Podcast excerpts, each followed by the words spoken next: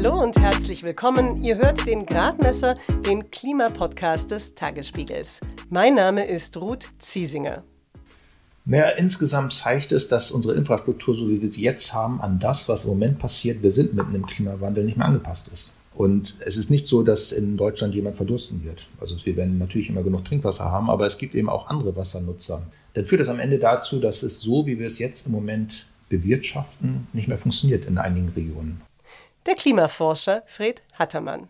Deutschland hat gerade einen der trockensten Märzmonate überhaupt hinter sich gebracht. Und die Sonne hat im März auch noch besonders stark geschienen.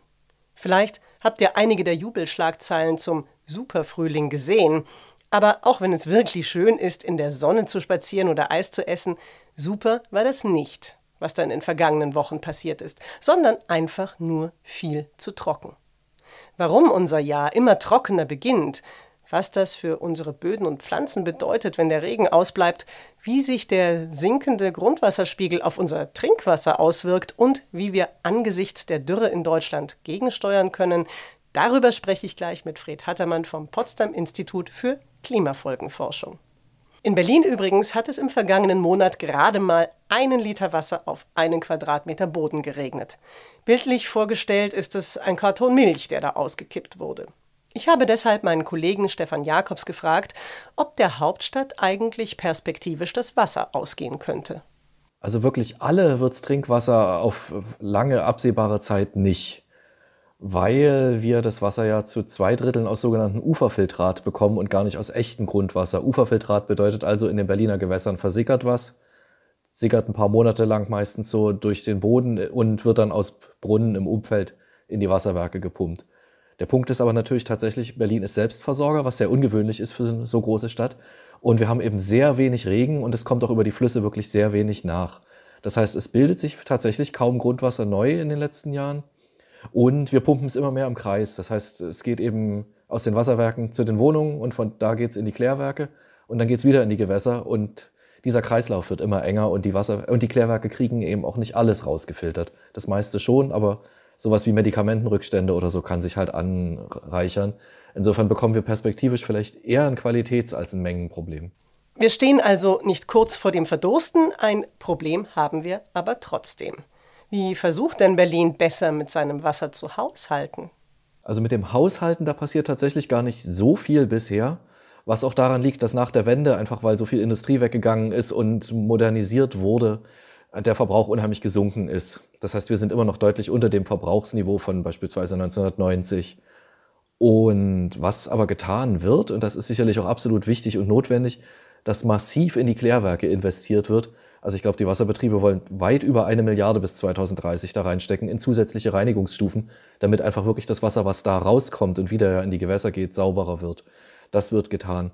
Aber ich würde nicht ausschließen, dass beim Thema Verbrauch, gerade wenn die nächsten Jahre sich wettermäßig wieder so entwickeln wie die letzten waren, dass da schon mindestens Sparappelle sich häufen werden im Sinne von, sprengt bitte nicht wenigstens mittags den Rasen, liebe Leute, wenn die Sonne drauf scheint und sowieso alles verdunstet. Das, denke ich, werden wir deutlich mehr bekommen. Dann wird der Rasen also besser mal gelb. Jetzt gehören aber gerade die zahlreichen Parks und die vielen großen Straßenbäume eigentlich so unverwechselbar zu unserer Stadt. Wird Berlin denn so grün bleiben wie bisher? Da habe ich in der Tat große Sorgen. Zum einen, wenn sich so Extremwetter weiter häuft, wie es gerade 2018 bis 2020 waren, also die drei wärmsten Jahre seit Beginn der Aufzeichnung vor weit über 100 Jahren nacheinander, in Kombination mit so wenig Regen.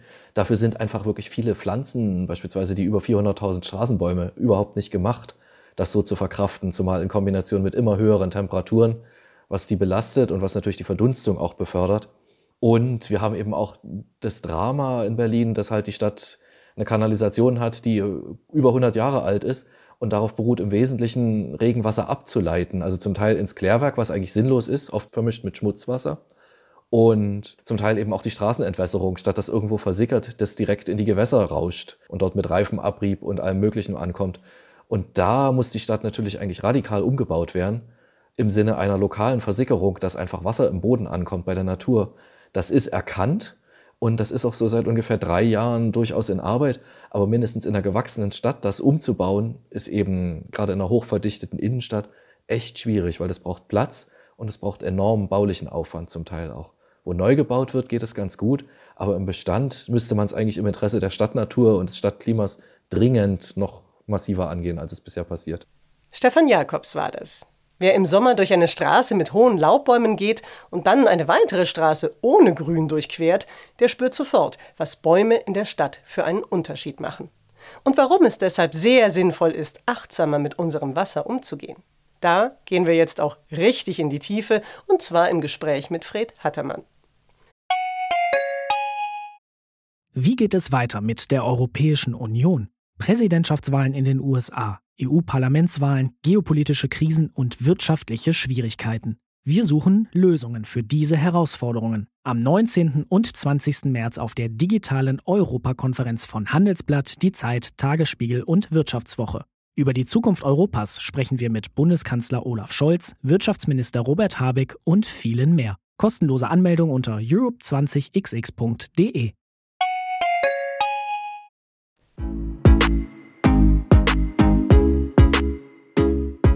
Fred Hattermann leitet am Potsdam Institut für Klimafolgenforschung die Arbeitsgruppe Hydroklimatische Risiken.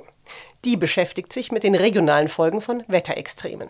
Und er ist stellvertretender Leiter der Abteilung Klimaresilienz. Da geht es unter anderem darum, wie wir uns an die Klimakrise anpassen müssen.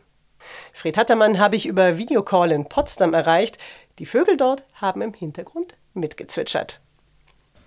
Wir haben ja den sonnenreichsten März in Deutschland gehabt, seit Daten dazu erhoben werden. Und außerdem war der März hierzulande einer der trockensten Märzmonate überhaupt. Hängt denn dieser geringe Niederschlag auch mit dem Klimawandel zusammen und falls ja, wie? Ja, also wir denken schon, dass er damit zusammenhängt. Natürlich ist es so, dass ein Ereignis noch nichts beweist, noch, noch den Klimawandel nicht beweist, aber es ist jetzt schon eine Reihe von Ereignissen und wir haben speziell in den letzten Jahren sehr trockene Frühjahre gehabt. Und das können wir, glaube ich, an dem Klimawandel auch festmachen, weil es hängt damit zusammen, dass wir relativ persistente, langanhaltende Wetterlagen haben. Und diese langanhaltenden Wetterlagen, zum Beispiel wenn es jetzt ein Hoch ist, wie wir es jetzt wieder haben, über Nordeuropa, das verhindert dann eben, dass feuchte Luftmassen vom Atlantik zu uns kommen. Und dass diese Wetteranlagen länger anhalten, das ähm, schließen wir, also das führen wir tatsächlich auf den Klimawandel zurück. Liegt das, ist das der Jetstream, der eben etwas weniger zuverlässig sich bewegt? Genau, damit, das, das hängt am Ende mit dem Jetstream, mit der, den Westwindwetterlagen zusammen, die wir hier haben. Wir sind in der nordeuropäischen Westwindzone. Unsere Wetterküche ist der Atlantik. Da kriegen wir die feuchten Luftmassen her. Und der Antrieb dafür ist eben der Jetstream und wiederum die Ursache dafür ist der Temperaturgradient zwischen Äquator und Polkappen und eben speziell dem Nordpol. Und da der Nordpol relativ stark wärmer wird, das hängt mit dem schmelzenden Eis zusammen, stottert dieser Motor. Es wird im Ganzen, dieser Antrieb wird langsamer und äh, bleibt eben auch manchmal stehen. Und das führt eben dazu, dass wir diese länger anhaltenden Wetterlagen haben. Ist es eine Hochwetterlage über Europa, dann führt das eben oft zu Trockenheit und Dürre. Im Sommer zum Beispiel, im letzten Sommer, als wir die Hochwasser hatten, hatten wir eine relativ lang anhaltende Tiefwetterlage, die dann eben wie auf einem Förderband Niederschläge zu uns gebracht hat. Sie haben vorhin schon gesagt, dass Sie beobachten, dass die Frühjahre immer trockener werden in den vergangenen Jahren. Was für Folgen hat denn diese Frühjahrstrockenheit auch für Böden und Vegetation und ließe sich das oder lässt sich das dann durch spätere Niederschläge wieder ausgleichen? Tatsächlich ist es so, dass es nicht nur das Frühjahr ist, ganz wichtig ist auch gerade der Winter. Der Winter ist so wichtig, weil ähm, im Winter die Vegetation nicht wächst und die Vegetation nimmt das meiste Wasser, was wir als Niederschlag bekommen, auf und es verdunstet eben wieder. Und nur der geringere Teil kommt tatsächlich ins Grundwasser und dann eben auch in die Flüsse und Seen. Und das ist dann das, was wir Menschen dann eben nutzen können dadurch, dass, die, dass es wärmer wird, und in Deutschland ist es schon zwei Grad wärmer, werden diese Perioden, also die Winter werden im Grunde kürzer, die Perioden, wo keine grüne Vegetation ist. Und das führt, auch wenn sich der Niederschlag gar nicht ändern würde, würde dazu führen, dass wir weniger Wasser im Sommer zur Verfügung haben, weil die Pflanzen früher Wasserbedarf haben und weil überhaupt auch es früher wärmer wird. Dazu kommt dann jetzt noch diese Trockenheit, die wir in den letzten Jahren eben auch speziell beobachtet hatten im Frühjahr. 2017 war anders, da hatten wir ein sehr feuchtes Jahr, aber seitdem hatten wir immer wieder trockene Frühjahre und Das ist ja gerade die Zeit, wo die Pflanzen äh, wachsen, wo sie sich entwickeln, wo auch die, das Getreide sehr stark ins Wachstum kommt. Es ist eine sehr sen sensible Phase im Grunde auch. Natürlich, wenn wir jetzt sehr starke Niederschläge im Sommer hätten, das würde auch wieder was bewirken, aber das meiste von diesen Niederschlägen wird eigentlich aufgenommen von der, von der Vegetation. Also die Grundwasserneubildung zum Beispiel, die Auffüllung unserer Speicher findet eigentlich im Winter statt. Und deswegen ist der Winter und dann eben auch ins Frühjahr hinein so wichtig. Es gibt eine Satellitenmission, die heißt Grace und äh, deren Daten sind ausgewertet worden, auch im Blick auf Grundwasserentwicklung in Deutschland. Und so wie ich das verstehe, ist bereits im Verlauf der vergangenen 20 Jahre sehr viel Grundwasser, ich sage jetzt mal, verloren gegangen. Also da sprach man jetzt von einer Menge Wasser, wie sie etwa der Bodensee fasst. Und einer der beteiligten Forscher hat gesagt, dass Deutschland zu den Regionen gehört mit dem höchsten Wasserverlust weltweit. Ich habe jetzt bisher immer gedacht, wir wären ein Land ohne Wasserprobleme. Wieso hat sich das geändert?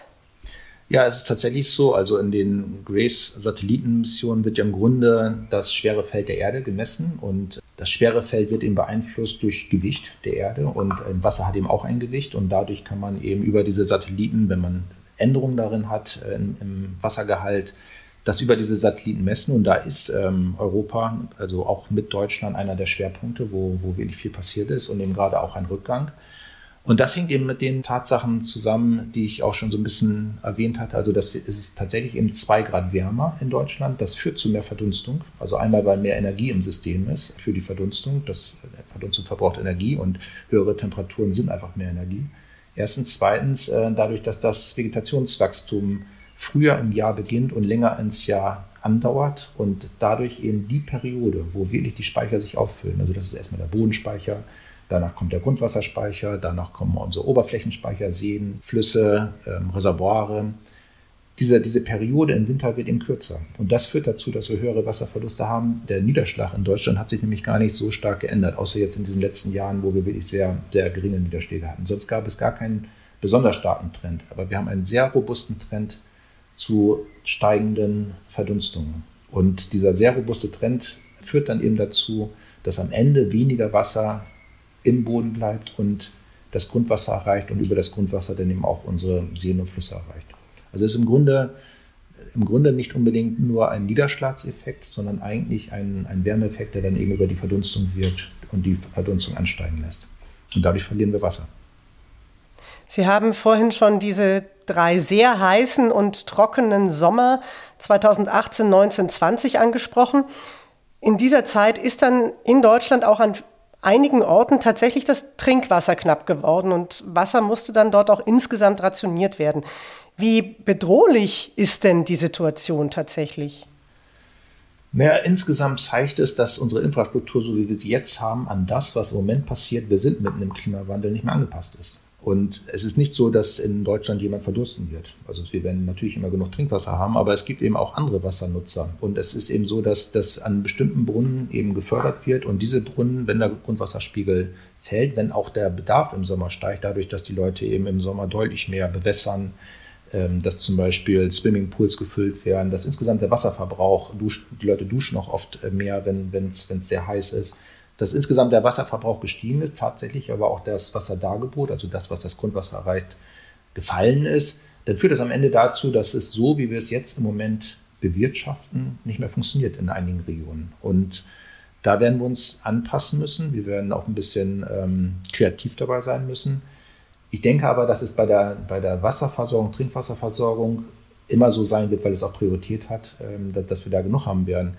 Aber denken Sie zum Beispiel an Landwirtschaft und Wald. Die muss dort wirtschaften, wo sie ist. Man kann nicht einfach sagen zu dem Bauern, naja, dann hier regnet es jetzt nicht so viel, geht doch woanders hin, sondern er muss eben vor Ort arbeiten. Und wenn es dort weniger Niederschläge gibt, wenn es dort weniger Wasser gibt, wenn dort die Pflanzen ähm, schlechter wachsen, dann ist es etwas, was wir nicht so einfach in den Griff bekommen werden und wo wir wirklich auch Probleme haben werden. Das, das ist, glaube ich, das Wasserproblem. Also eins der wichtigsten mit dem Wald natürlich auch im Zusammenhang. Wir wissen, dass wir ein Waldsterben jetzt wieder haben, großflächig ein Waldsterben wieder haben.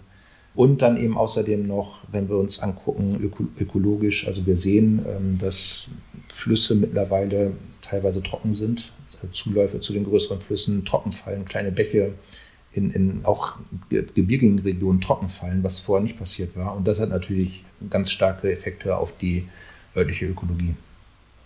Eine der Regionen, die mit am trockensten sind in Deutschland, sind Brand ist Brandenburg. Und gerade aber auch in Brandenburg ist jetzt die riesige Tesla-Autofabrik von Elon Musk eröffnet worden.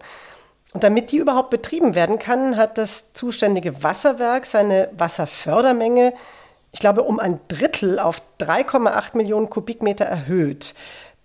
Besteht dann in so einer Situation aber doch die Möglichkeit, dass die Menschen in der Region zumindest dann im Sommer dann auf dem Trockenen sitzen? Beziehungsweise wie könnte man diese extrem hohe zusätzliche Wasserentnahme ausgleichen? Ja, also wir werden oft nach Industrieansiedlungen gefragt. Es gab auch andere, zum Beispiel Google im, im Osten von Berlin. Es ist dann teilweise eben für den Ort zu viel. Es ist nicht so, dass man Tesla jetzt nicht bauen hätte, nicht bewirtschaften kann. Aber es ist eben für das Wasserwerk, für den Ort, das sind eben die Fachleute davor, die, die, die wissen, was sie haben und was sie äh, machen können. Da muss man dann auch drauf hören, da ist es zu viel. Man kann natürlich mit Überleitung sehr viel machen. Das muss dann aber auch ein bisschen größer gedacht werden und auch gleich so geplant werden. Am Ende ist es aber so, dass, dass die Priorität die Trinkwasserversorgung hat. Also man würde dann die industrielle Nutzung runterfahren. Also wenn es eben lange gefördert wird, wenn lange mehr gefördert wird, dann kann es eben auch am Ende zu viel sein, eben gerade für diesen Ort, wo man das Wasser entnimmt. Und da muss man dann eben, dadurch, dass man Verbünde bildet mit anderen Wasserwerken und Überleitungen, das regulieren. Und dann ist es, glaube ich, auch machbar, aber man muss eben ein bisschen größer denken, man muss eben auch Puffer haben, man muss auch ein bisschen ähm, an diese extremen Trockenheiten denken. Dieser Ansatz, dieses größer zu denken, der ist zwar, glaube ich, auch schon da, aber es ist eben auch nicht so einfach so schnell umzusetzen. Und da, das ist jetzt wirklich was, was wir anfangen müssen. Durch die Klimakrise, Sie haben es vorhin ja auch schon angesprochen, werden Wetterextreme insgesamt häufiger. Also eben nicht nur die Dürre, sondern auch heftiger Starkregen wird häufiger.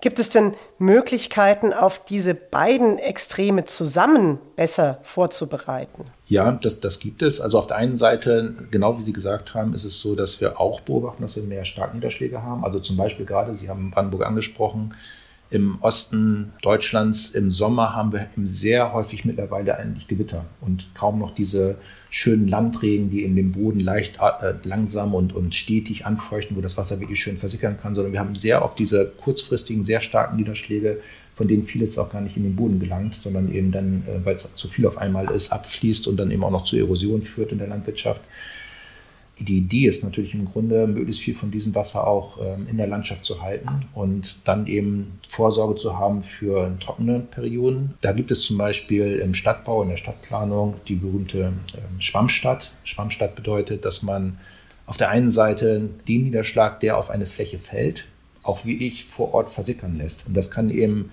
im Kleinen so sein, das wird mit Regolen gemacht, äh, zum Beispiel, wenn man jetzt ein Einzelhaus baut im Großen ist es dann so, dass man, ähm, wenn man jetzt Quartiere hat, dass die dann einen See zum Beispiel haben in dem Quartier, wo das Wasser reingeleitet wird, von dem es dann versickern kann ins Grundwasser, was dann eben dazu führt, einmal, dass das Grundwasser angereichert wird, also dass dieses Wasser wirklich vor Ort auch versickert und, auch, das kühlt natürlich auch. Oft sind es auch mit ein bisschen Bewachs, schöne, schöne Naherholungsgebiete. Auf der anderen Seite führt es natürlich auch dazu, dass wir Hochwasser verhindern, weil das Wasser eben vor Ort bleibt, nicht in diese Kanalisation geleitet wird, wo es dann zum Überlaufen kommt und wo es dann eben zu Hochwassern in der Stadt führt. Wobei gerade das letzte sehr, sehr dramatische Hochwasser im vergangenen Sommer in Nordrhein-Westfalen und Rheinland-Pfalz, da hat es ja tatsächlich weniger die große Stadt getroffen als kleinere Orte, die dann quasi von Flüssen überschwemmt wurden. Ja, das ist auch etwas, was wir in letzter Zeit, das hängt eben auch mit dem Klimawandel zusammen. Die wärmere Luft kann mehr Feuchte aufnehmen und das tut sie auch über dem Atlantik. Und wenn die praktisch aktiviert wird, diese, dieses Wasser, dann ist eben das Potenzial für sehr starke Niederschläge da. Und dann haben sie sehr schnelle ähm, oder sehr schnelle Fließwege, sehr kurze Zeit, wo sich das Wasser sammelt. Ähm, ganz oft haben wir es ja so, dass wir die Dörfer am Auslass eines Tales haben und da sammelt sich das Wasser natürlich. Das hatten wir auch schon 2016 ähnlich ähm, in, in Bayern gesehen, wo ein kleiner Bach, wo ein, wo ein Kind drüber schreiten kann, auf einmal zum reißenden Flüsschen wird und dann verkantet sich da eine Parkbank hinter einer Brücke, das staut auf einmal und die Leute rennen in die Tiefgarage, um ihr Auto zu retten und auf einmal haben wir Todesfälle. Aber ich, ich, warne davor zu glauben, dass das nur in bestimmten Regionen passieren kann. Also wir hatten zum Beispiel auch im Sommer 2021 sehr starke Niederschläge in Ostdeutschland. Da war es so, dass es in der Uckermark, das war tatsächlich, da wohnte kaum jemand. Ähm, das waren sehr sandige Böden und es waren nicht diese lang anhaltenden Niederschläge davor. Wenn dieser Niederschlag aber in Berlin runtergekommen wäre, auch in Berlin haben wir natürlich, das heißt nicht umsonst Prenzlauer Berg, also wir haben Straßen, wir haben versiegelte Flächen, wir haben Unterführung, wir haben U-Bahn, ich weiß nicht, was passiert wäre, wenn der Niederschlag in Berlin runtergekommen wäre. Wir hatten solche katastrophalen Niederschläge zum Beispiel auch schon in Dortmund und, und anderen Städten. Und deswegen war nicht davor zu glauben, dass, dass das nur bestimmte Regionen und, und, nur bestimmte Verhältnisse treffen würde, sondern man muss Vorsorge treffen, dass es überall passieren kann und weil wir uns auch gar nicht so schnell anpassen können und weil, es auch immer wieder Ereignisse geben wird mit dem fortschreitenden Klimawandel, die dann eben noch stärker sind, glaube ich, ist es auch ganz wichtig, dass wir eine gute Bewusstsein in der Bevölkerung dafür haben. Erstens und zweitens, äh, dass man auch ein gutes Vorwarnsystem hat, dass es im Ereignisfall eben wirklich so ist, dass man Menschenleben rettet, dass man eben auch mal sagt, naja, dann, dann ist das Auto eben überflutet oder dann ist das Haus jetzt eben einfach mal kaputt. Aber wir müssen auf jeden Fall Menschenleben retten. Ja, eine Frage hätte ich noch. Was wäre denn gerade auch im Blick auf die kommenden Wochen und Monate möglicherweise wichtig, auch wenn man sich selbst so als Verbraucherin und Verbraucher fragt, ob man selbst eben auch etwas beitragen kann zu einer Situation, die immer problematischer wird? Also gibt es da etwas, was man im Blick auf Wasser, Wasserverbrauch auch selbst tun kann? Ja, also natürlich kann man was machen. Also es, es ist immer zwei Sachen. Das eine, was, was man wirklich machen kann, also man kann natürlich Wasser sparen. Also was auch wir haben unser Haus hier in der Region und leiden natürlich im Sommer an der Trockenheit. Was wir versuchen zum Beispiel ist eben relativ viel Schatten zu haben. Also nicht diese, diese exponierten Grasflächen, die ja praktisch verbrannt werden im Sommer hier. Äh, also ein bisschen für Schatten zu sorgen. Es gibt auch an Trockenheit angepasstere Rasensorten. Es müssen nicht die sein, die dann am Ende ähnlich wie, wie Golfplätze sind. Und man muss eben auch manchmal hinnehmen, vielleicht, dass es auch mal eine Zeit lang der Rasen vielleicht gelber ist. Dann außerdem, auch wenn es um Wasserwiederbenutzung geht, also Zisternen und, und diese ganzen Geschichten. Also man kann schon was machen, natürlich auch jeder kann sein Verhalten. Am Ende ist es ja so, wir müssen vermeiden, dass der Klimawandel noch deutlich stärker wird. Also wenn wir den nicht einfangen, dann kommen wir wirklich an Grenzen, wo wir auch große Schwierigkeiten haben werden, uns anzupassen. Also auch kommt es auch darauf an, dass man eben halt vielleicht doch mal das Fahrrad nimmt, guckt, äh, muss man diesen Weg jetzt mit dem Auto fahren auch zu Hause beim Heizen ein bisschen sparen. Am Ende ist es natürlich so, dass das für jeden Einzelnen auch eine gewisse Grenzen hat. Also man kann ja nur in dem Raum manövrieren, der ihm praktisch gegeben ist, sondern da muss auch die große Politik was machen. Ich habe den Eindruck, dass da jetzt der Schalter umgelegt wird. Also ich hatte den Eindruck, dass das verschleppt wurde, ehrlich gesagt, während ähm, den letzten Jahren und dass es nicht mehr so akut war. Und ich habe den Eindruck, dass es da jetzt auch der große Rahmen anders gesetzt wird ist ja auch geopolitisch im Moment so, dass, dass das eigentlich alles Hand in Hand geht, dass wir praktisch ja ähm, fossile Brennstoffe vermeiden wollen. Und dann am Ende ist es natürlich so, jeder Einzelne kann was machen, sollte auch was machen, er hat aber einen bestimmten Rahmen. Man, man macht natürlich auch etwas über zum Beispiel sein Wahlverhalten oder seine politischen Entscheidungen.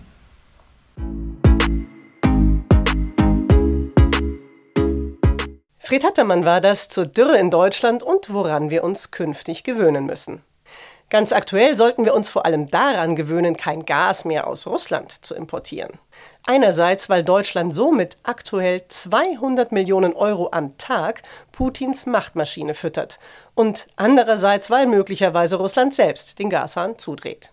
Am besten wäre es aus Klimasicht, wenn wir unseren Energiebedarf jetzt komplett mit erneuerbaren und grünem Wasserstoff decken könnten. Aber davon haben wir noch nicht genug und deshalb wird Gas aus anderen Quellen importiert unter anderem Schiefergas aus den USA. Das Interessante dabei, Schiefergas bzw. dessen Förderung, das sogenannte Fracking, ist in Deutschland und vielen Teilen Europas verboten. Warum wir es jetzt trotzdem importieren, wollte ich von meinem Kollegen Christian Schautwed wissen. Einfache Antwort, weil wir nach Einschätzung der Bundesregierung sonst nicht genug Gas bekommen, wenn der Gasfluss aus Russland versiegt. Frackinggas aus den USA wäre, zumindest vorläufig, Teil eines neuen Gasmixes. Der würde im Wesentlichen bestehen aus Pipeline-Gas aus Norwegen und den Niederlanden und aus Flüssiggas, LNG. Das kauft man auf dem Weltmarkt, wo immer man es kriegen kann. Und da wäre dann auch gefracktes Schiefergas aus den USA dabei. Gaseinkauf nach dem Prinzip, in der Not frisst der Teufel Fliegen oder so ähnlich. Ja, und warum ist die Förderung von Schiefergas, das Fracking nun besonders umweltschädlich? Der eigentliche Begriff dafür, Hydraulic Fracturing, das kann man übersetzen mit äh, hydraulisches Zerbrechen. Ich finde, der spricht da schon für sich. Dabei presst man in relativ geringer Tiefe einen Mix aus Wasser, Chemikalien und Sand durch Bohrlöcher in poriges Gestein rein. Das wird dadurch aufgebrochen, so dass man das Gas oder Öl fördern kann, das drin eingeschlossen ist. Dieses sogenannte unkonventionelle Fracking, zum Beispiel in Schiefergestein, ist sehr umstritten in Deutschland und hier auch derzeit verboten, wie du sagtest. Die Hauptsorge ist einfach, dass diese Chemikalien ins Grundwasser und in Oberflächengewässer gelangen. In den USA nimmt man beim Fracking Umweltschäden offenbar eher in Kauf. Dazu kommt das Problem der sogenannten verwaisten Quellen. Das sind Bohrlöcher, an denen die Förderung beendet wurde und um die sich jetzt niemand mehr kümmert. Dort tritt Erdgas aus, also Methan im Wesentlichen. Und Methan ist ein extrem starkes, klimaschädliches Gas. Christian Schautwed vom Tagesspiegel Background Energie und Klima zu Fracking und den unschönen Folgen fürs Klima. Aber es gibt ja auch Alternativen. Fürs Fliegen, harter Übergang, gibt es die auch. Je nach Länge der zurückzulegenden Strecke werden diese Alternativen aber mehr oder weniger begeistert gewählt. Wie die Zukunft des Fliegens in Zeiten der Klimakrise aussehen könnte, denn klimafreundlich ist es nicht, was wir da am Himmel treiben, darum geht es passend zum Ferienbeginn in der kommenden Podcast-Folge. Unter anderem mit Frank Wetzel vom Umweltbundesamt. Ich freue mich, wenn ihr wieder mit dabei seid. Ihr könnt den Gradmesser abonnieren. Ihr findet ihn auf allen bekannten Podcast-Plattformen und natürlich beim Tagesspiegel auf tagesspiegel.de. Wenn ihr Kritik, Fragen oder Wünsche habt, dann schreibt sie gerne an tagesspiegel.gradmesser.de. Wir freuen uns darauf. Und in jedem Fall wünsche ich euch alles Gute und hoffentlich bis zum nächsten Mal.